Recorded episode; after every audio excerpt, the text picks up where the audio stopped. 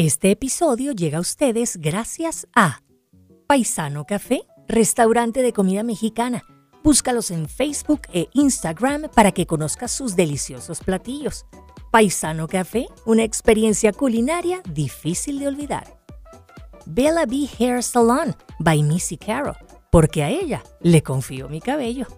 ¿Qué tal amigos? ¿Cómo están? Buenos días, buenas tardes, buenas noches, donde quiera que se encuentren. Muchísimas gracias por permitirme acompañarlos. Gracias por darse la vuelta por mi canal. Hoy les traigo una conversación fantástica que tuve con la doctora Cecilia Banchero. A mí me encanta conversar con la doctora Banchero porque de verdad que, wow, eh, qué, qué persona tan culta, qué mujer tan inteligente. La doctora es psiquiatra, psicoanalista y metafísica y hoy conversamos un poco acerca de la ira.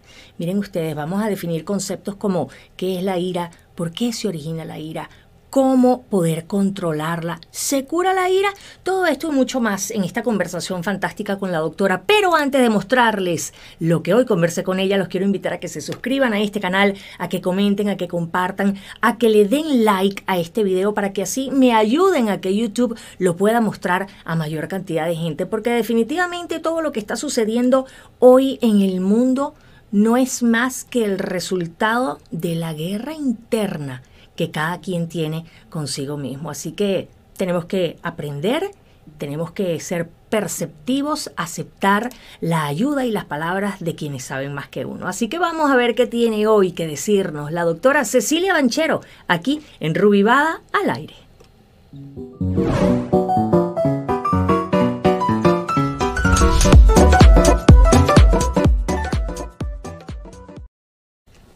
Mi querida doctora Cecilia Banchero, ¿cómo está usted?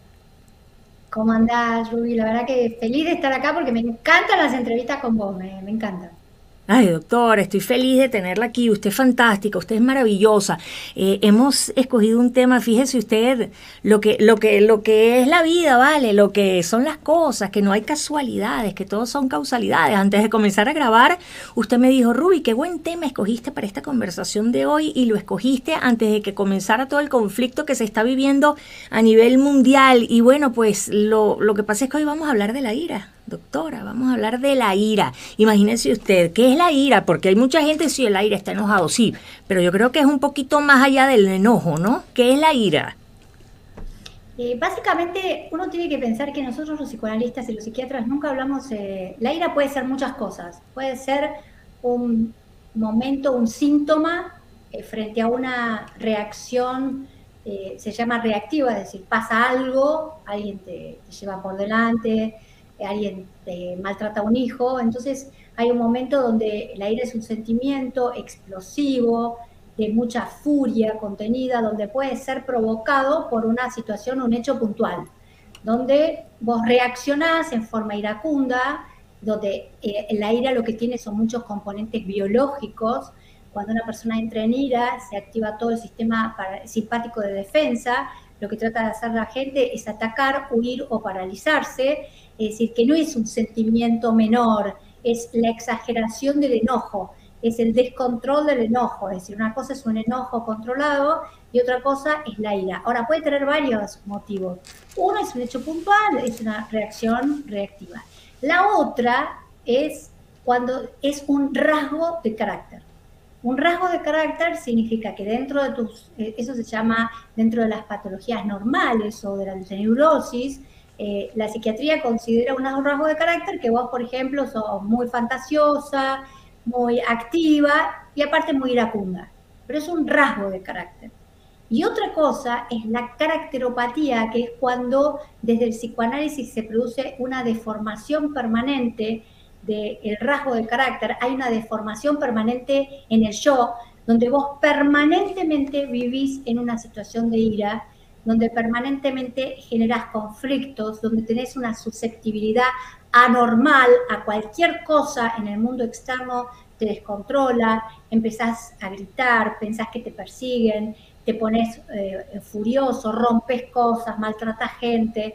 Entonces acá la ira tiene un característico mucho más grave. Generalmente se ve en personalidades narcisísticas porque la ira habla de un narcisismo tocado, es decir, algo me hacen a mí, que soy tan importante y tan único, que entonces desencadena una acción de violencia por un, eh, toque al narcisismo primario.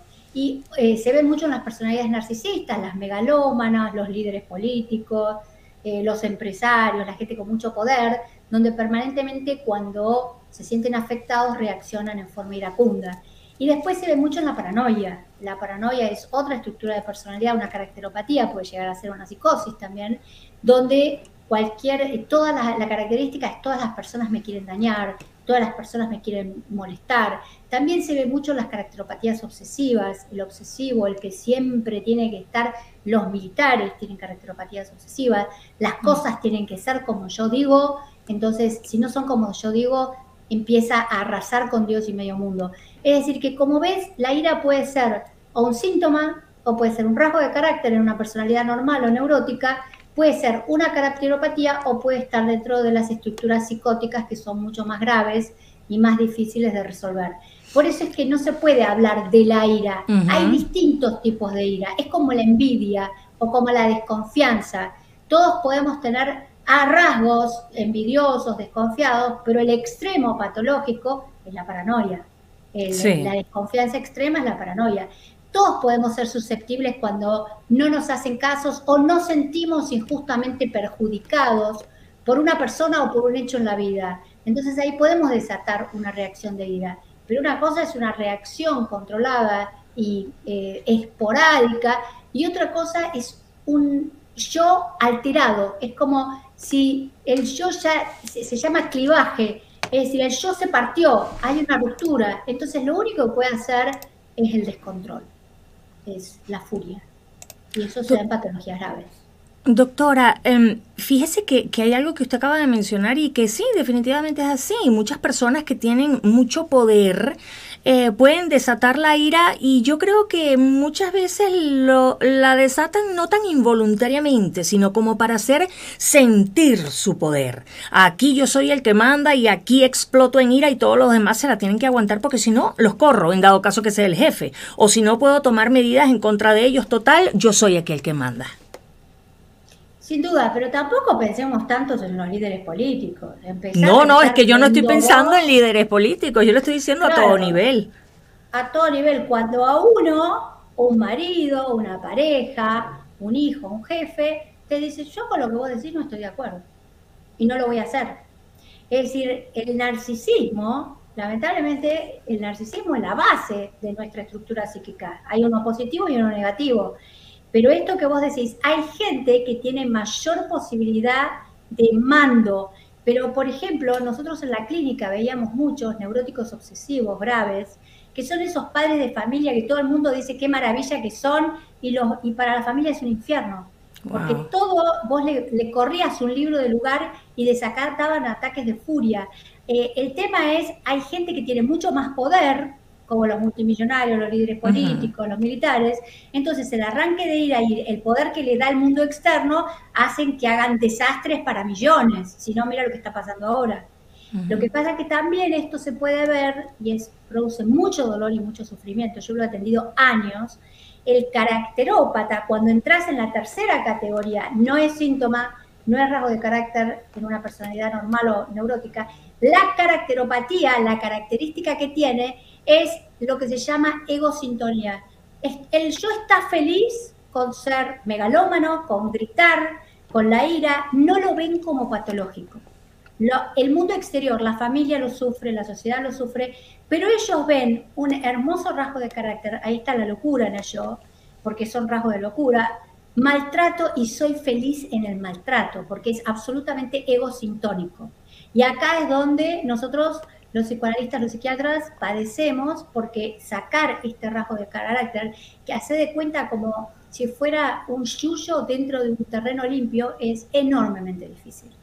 Enormemente difícil. No significa que no se pueda, pero se, se puede con tratamientos muy largos, con varias terapias, pero lo primero que tiene que haber para que una persona cambie cualquier rasgo de personalidad es darse cuenta. El reconocimiento estos caracterópatas que yo te digo no se dan cuenta. Para ellos es normal maltratar, gritar, ser el más importante. Lo que yo digo es, pero fíjate que esto se da en un padre de familia, en una mujer común, hasta en un líder que puede apretar un botón nuclear y decir, estos no me gustan, yo tengo razón, hago un botón nuclear y mato a millones de personas.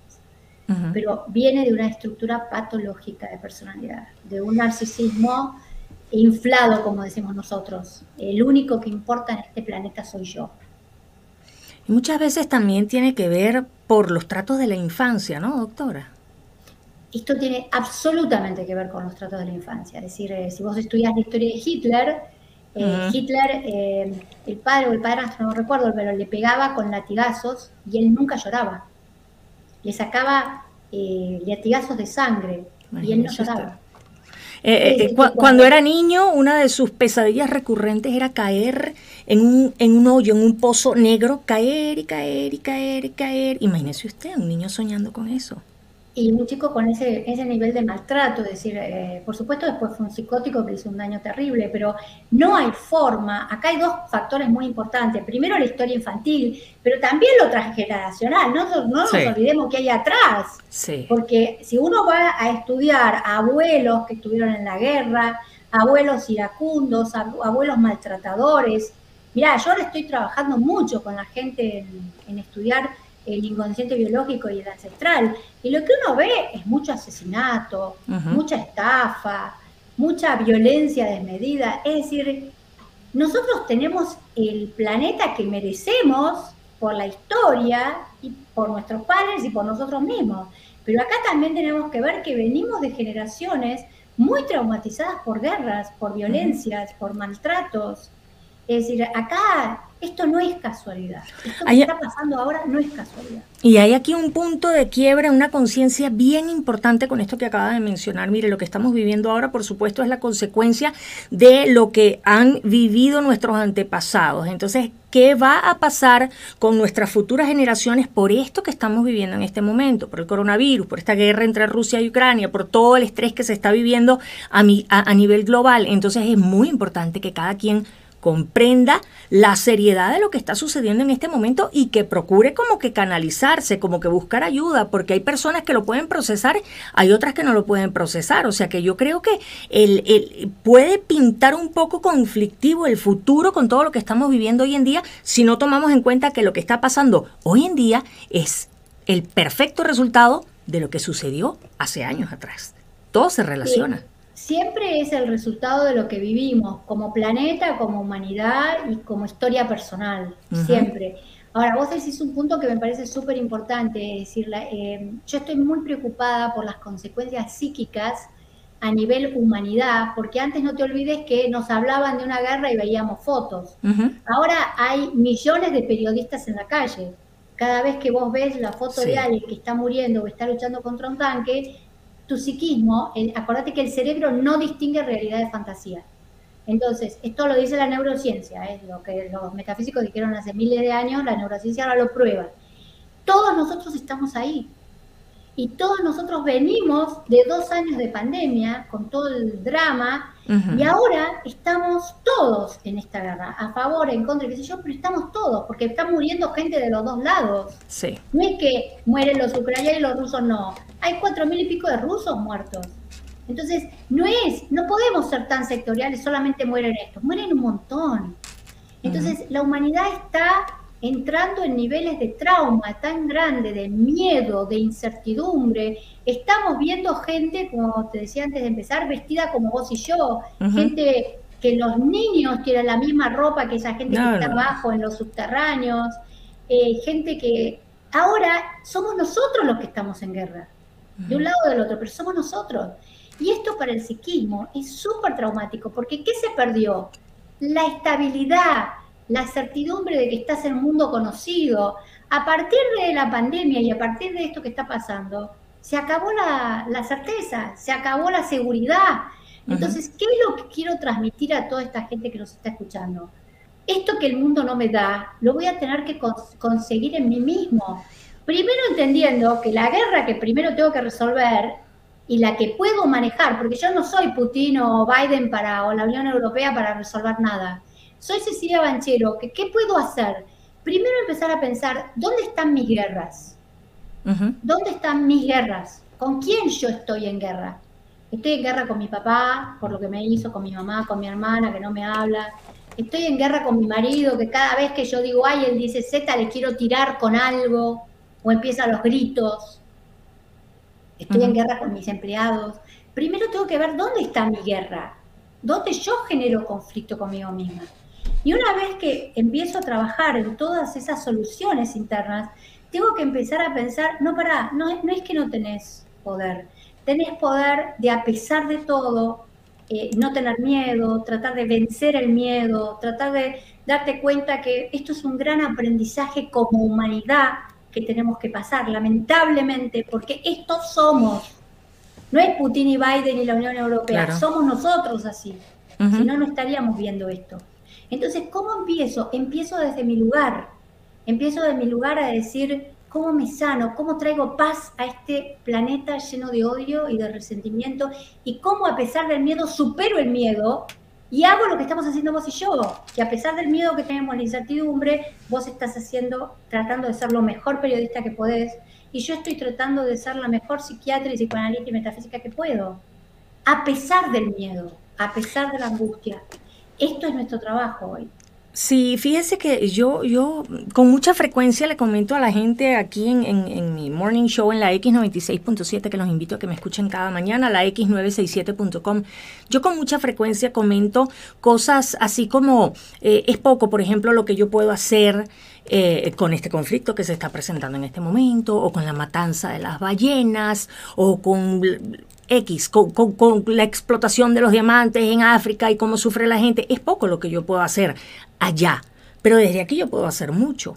¿Cómo lo puedo hacer? Tratando, tratando de darle a mi hijo la mejor educación que puedo, enseñarle lo que es el respeto, lo que es el amor, eh, eh, los valores, etcétera, etcétera. Y yo creo que así, pues cada quien va poniendo su grano de arena, ¿no? Y en definitiva vamos a lograr conseguir una consecuencia de todos estos actos que estamos teniendo hoy en día. Lo que pasa es que para uno hacerlo, pues hay que darse cuenta de que algo anda mal, de que algo anda mal, de que algo hemos estado haciendo mal durante años, porque miren la situación que hemos caído. Y entonces, bueno, pues independientemente de lo que se está suscitando hoy en día que a todos nos tiene tan agobiados, ese micromundo que hay en cada casa, en cada hogar, hablando hoy del tema de la ira.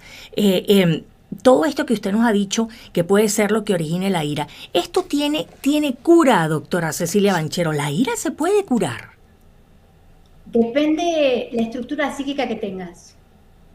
Una cosa es una situación externa donde vos reaccionás desmedidamente. Acordate que también la ira está muy relacionada al cansancio y al miedo. Sí, cómo no, claro, claro que sí, sí.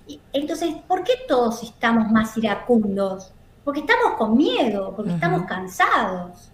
Es decir, el la gente irritable, ¿por qué hay tanta irritabilidad? Porque la gente no duerme bien, porque no descansa bien, porque toma alcohol para descansar, para dormirse y después a la mañana aparece con un sistema nervioso quebrado. Entonces, hay mucho motivo por el cual eh, en este momento la gente está iracunda, está sensible.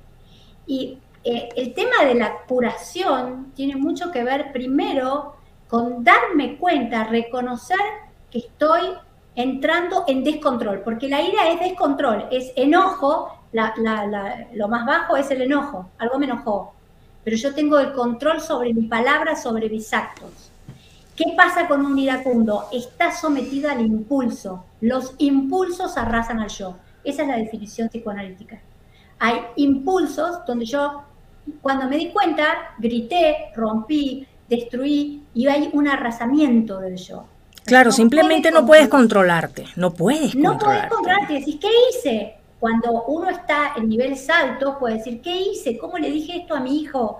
¿Cómo lo traté así a mi marido? ¿Cómo le contesté así a una persona? Cómo reaccioné de esta manera, pero para eso, desde el punto de vista psicoanalítico, tiene que haber un yo observador, tiene que haber una instancia superior que observe la reacción y que diga, esto no lo puedo hacer. Y eso no lo tiene todo el mundo. No, por supuesto que no, eso es lo que te digo. Ahí está el mayor problema, ¿no?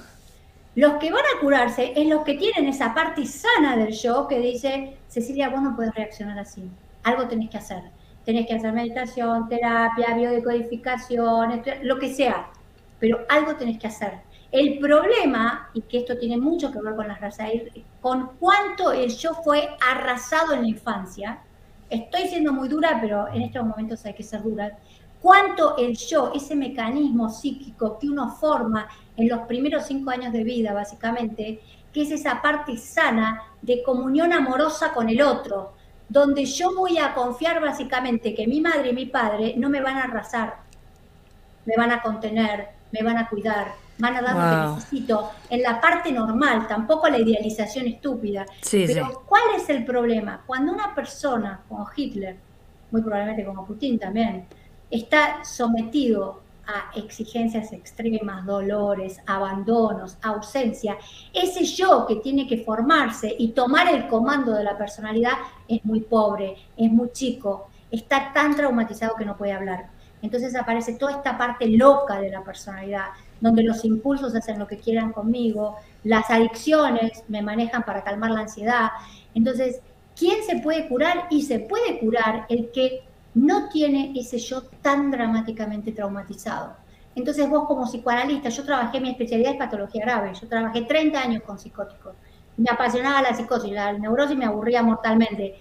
Ahí, cuando, aunque sea una partecita de personalidad que queda sin daño traumático, sin una madre que no lo miró, no lo quiso, lo maltrató, y se lo quería sacar encima, esa parte te puede escuchar y ahí es cuando vos le podés dar una mano a una persona y ahí lo rescatás. Oiga. el tema es que tenés que tener dos cosas, con esto termino. Una parte de yo que quiera recibir, que haya recibido, por lo tanto pueda recibir ayuda, y mucha técnica. Porque ¿cuál es el problema que veo, Ruby? Lamentablemente lo tengo que decir. La formación que están teniendo los psiquiatras, los psicoanalistas, es muy mala. Entonces, para rescatar a una persona de ataques furibundos o de psicosis o de necesidad de suicidio, tenés que tener mucha formación, tenés que saber mucho. y lamentablemente lo que yo veo es que... La cosa no va por ahí. Sí me, me, viene una idea a la mente, es que definitivamente uno no puede dar lo que uno no ha recibido.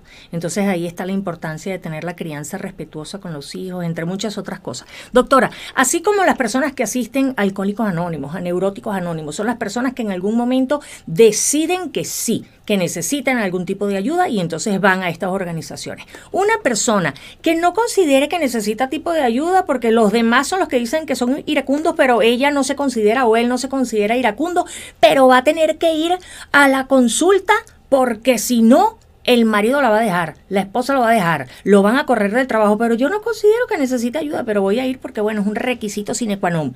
¿Esa persona puede curar su ira? Mira, eh, una de las características de las, caracteropatías y las patologías graves es que nunca piden la consulta, nunca. La que, el que pide la consulta es el familiar. Nunca un caracterópata que está feliz de maltratar a la gente porque fue maltratado y a él le pusieron el pie en la cabeza. Entonces, no te olvides otro tema fundamental acá, que son las identificaciones. Nadie va a ser un iracundo si no tuvo una madre o un padre que en algún momento o lo dejó totalmente abandonado, ah. ni lo miró, porque estaba deprimido, preocupado, qué sé yo, que el abandono genera mucha furia, o un, una persona, un padre furioso, destructivo. Es decir, que acá no nos tenemos que olvidar las identificaciones. Acá hay, cuando vos nacés, a vos te muestran un padre y una madre, o sustitutos, pero vos copias inconscientemente lo que ves. Entonces, ojo, que a veces decís, pero si mi papá no es malo, no grita, ¿qué hizo con ese hombre? ¿Lo miró, lo sostuvo o estuvo como tuve padre yo que estaba todo el tiempo mirando cuánta plata ganaba? Es decir, eso también es una situación de abandono, de dejarte sola, te, te, produce mucho enojo, mucha furia, mucho, mucha malestar, quien no te lleva nadie en la vida que te pueden dar de comer y demás, pero ¿quién, cómo, ¿quién te mira? ¿Quién te sostiene? Entonces, ojo, que no es, ay, no, no, siempre hay dos que están. Y por otro lado, nunca piden consulta porque tienen muy poca noción de lo que son. Entonces la consulta siempre lo pide un familiar. No esperen que un iracundo o un narcisista pida consulta.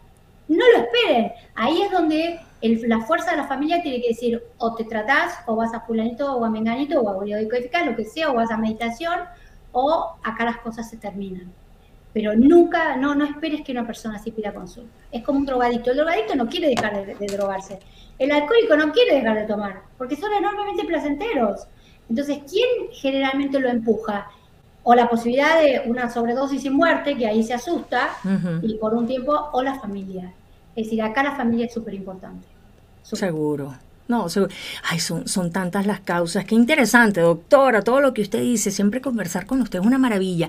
Para las personas que nos están viendo y que de repente pueden sentirse identificados con algo de todo esto tan interesante que usted nos está diciendo. Una persona que diga, ¿será? ¿Será que yo soy así? ¿Será que de verdad estoy incomodando a la gente que me rodea? ¿Será que de verdad estos conflictos que tengo con mi familia son por mi ira?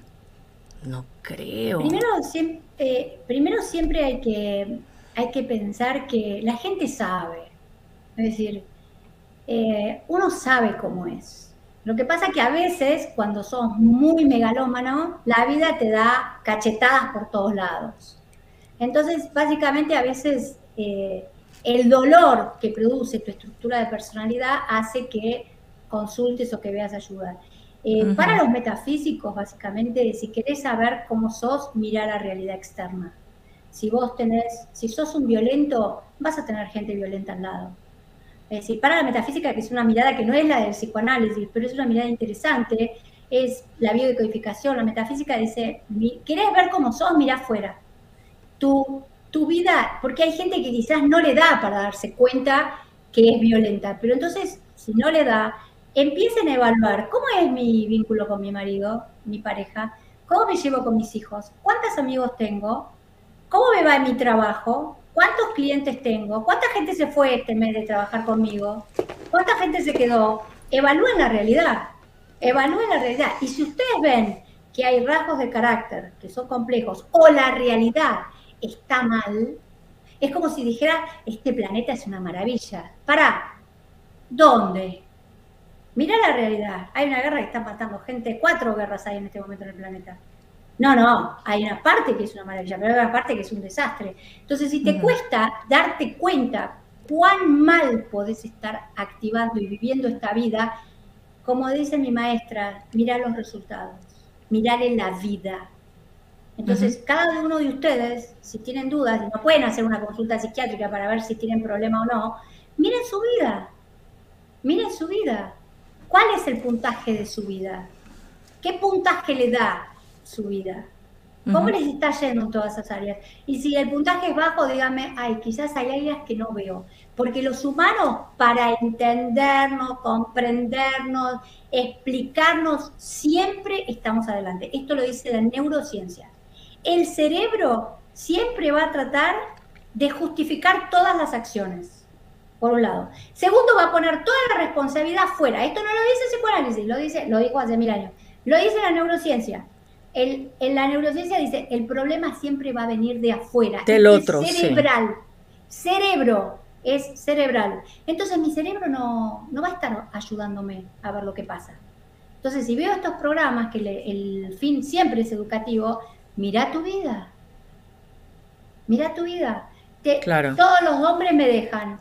¿Qué harás para que todos los hombres te dejan? Todos me maltratan. porque tienen ese imán. Eh, acordate que para nosotros siempre detrás de un maltrato hay un incitador. Es decir, la gente no maltrata porque sí. Ahora, anda, no es víctima. No, pará, pará. ¿Cuánto hay mío donde yo estoy generando estas situaciones? Ahora, lo que es dramático es que uno a veces entra en esos conocimientos por una enfermedad grave, como me pasó a mí, por un marido que te deja, por un divorcio, por una estafa, por una traición.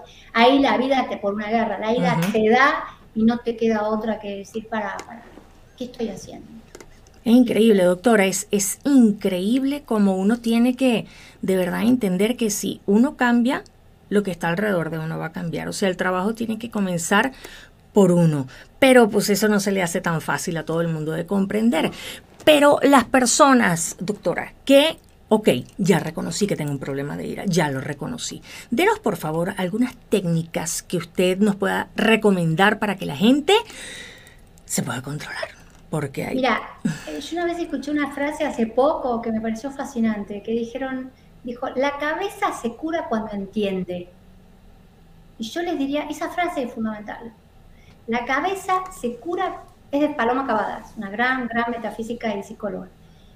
Si no entendés, va a ser muy difícil que cambies. Es decir, si no entendés por qué tu ira, porque si no la otra cosa muy terrible es la culpa.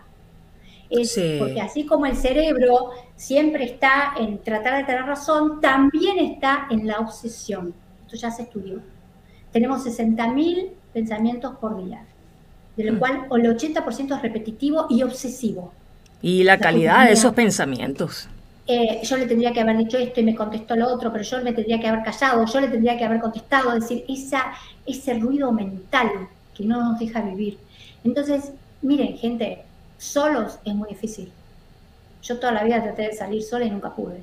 Es decir, yo les diría, busquen ayuda, que ahora la ayuda no es tan no es solamente ir a ver a la doctora Cecilia o a alguien, es también ir a grupos, eh, hay muchísimas meditaciones, hay un montón de cosas. Ahora, ¿cuál fue mi experiencia, Ruby? Que yo tengo cantidades de terapias encima. Mi nivel, y esto te hablo a nivel personal, mi nivel de furia con la vida era enorme. Porque yo me sentí muy, muy abandonada de chica. Muy, muy abandonada, a pesar que tenía plata, mis padres eran ricos, iba a colegio.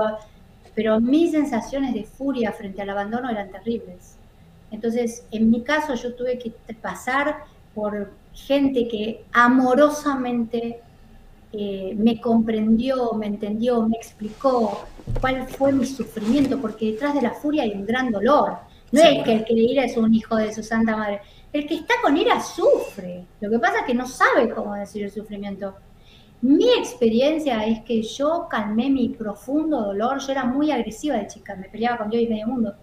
Yo me me calmé cuando alguien pudo entenderme, comprenderme y quererme profundamente y respetarme como era.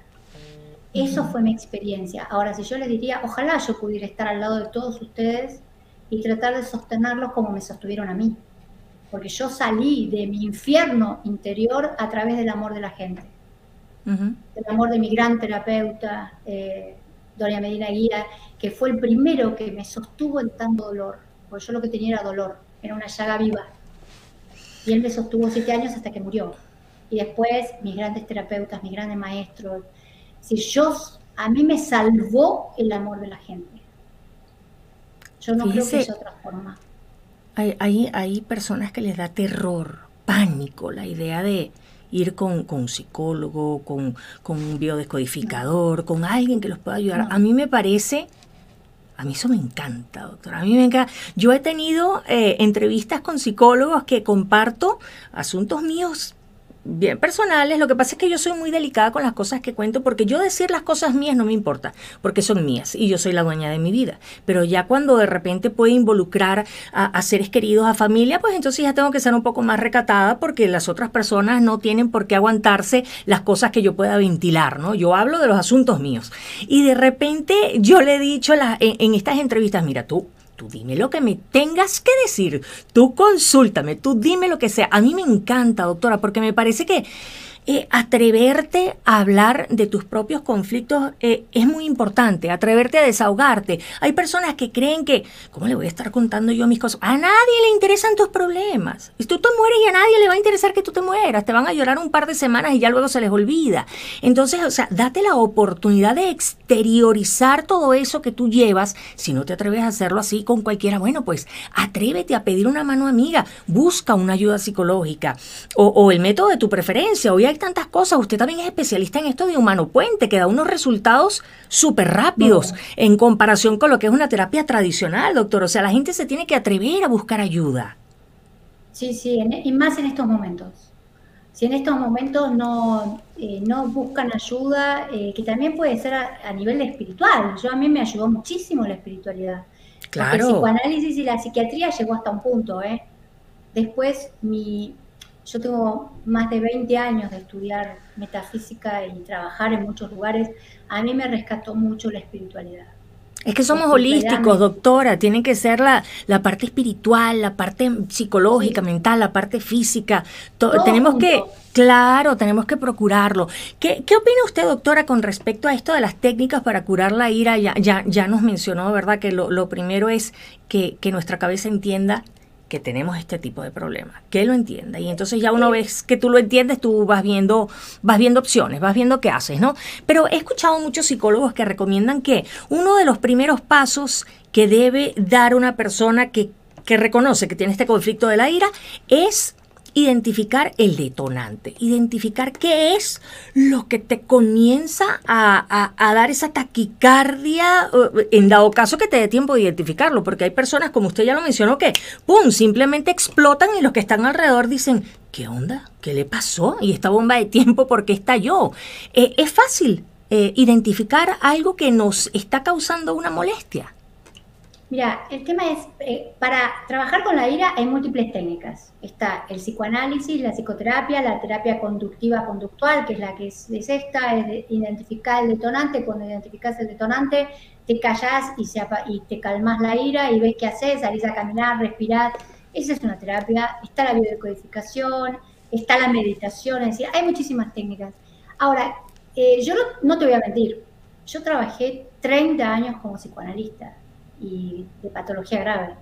El problema es que muchas veces el impulso que te hace, por ejemplo, me, enojé con esta persona, voy y, le reviento la tarjeta de crédito. Muy común en las mujeres hmm. con los maridos maltratadores. Voy, la gente cree que no, mejor no, porque sé que después se va a enojar, voy a entrar en violencia, mejor me calmo. Puede estar años tratando de inhibir el impulso, pero el impulso es más fuerte que ella. Porque en realidad las conductas impulsivas no pasan por la orden de la palabra. Es decir, no se puede manejar impulsos muy violentos venidos de ese yo traumatizado con la palabra. Eso es, como decía el gran Freud, apagar un incendio con un balde de agua. Hmm.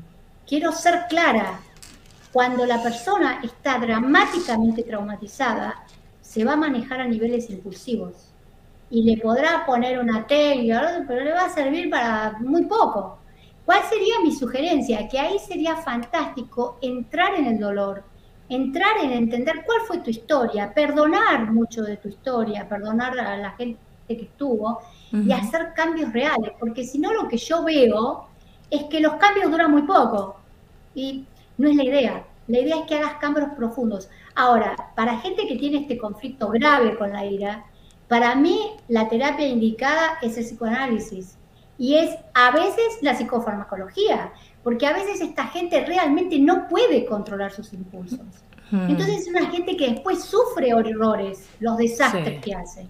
Entonces a veces en estos casos, para mí, el uso de la psicofarmacología es altamente eficiente, porque no te olvides que hay un descalabro a nivel biológico. Entonces, ojos con lo que dicen, solamente detectar o respirar. Mirá, hasta ahí nomás. Nunca vi que eso dé resultado. Lo que da resultado es un acompañamiento profundo con estos seres. A veces usar que pueden ser eh, homeopatía, puede ser antroposofía, puede ser eh, flores de Bach, no sé, lo que cada uno crea que eso, en mi caso es, yo uso psicofármacos cuando veo gente que, que está sometida al impulso. Eh, puedes enseñar algunas técnicas, pero cuando la ira es muy grave, es apagar un incendio con un balde de agua. ¿Qué tema, doctora? ¿Qué tema? Cada caso es muy, muy individual. Cada quien, cada quien tiene su lucha interna con sus propios demonios, ¿verdad? Y bueno, por eso. Bueno, lo decía Freud. El, el tratamiento psicoanalítico es enfrentarte a tus demonios internos, verlos y matarlos. No hay otra. Ahora, si es una persona que tiene ataques de ira, sí, de identificar tu problema, trata de no responder, lo que decían las abuelas, trata de no responder, tómate 10 minutos, contá de 10. Pero para mí eso, eso, la verdad que yo no voy a enseñar eso en televisión porque no lo creo.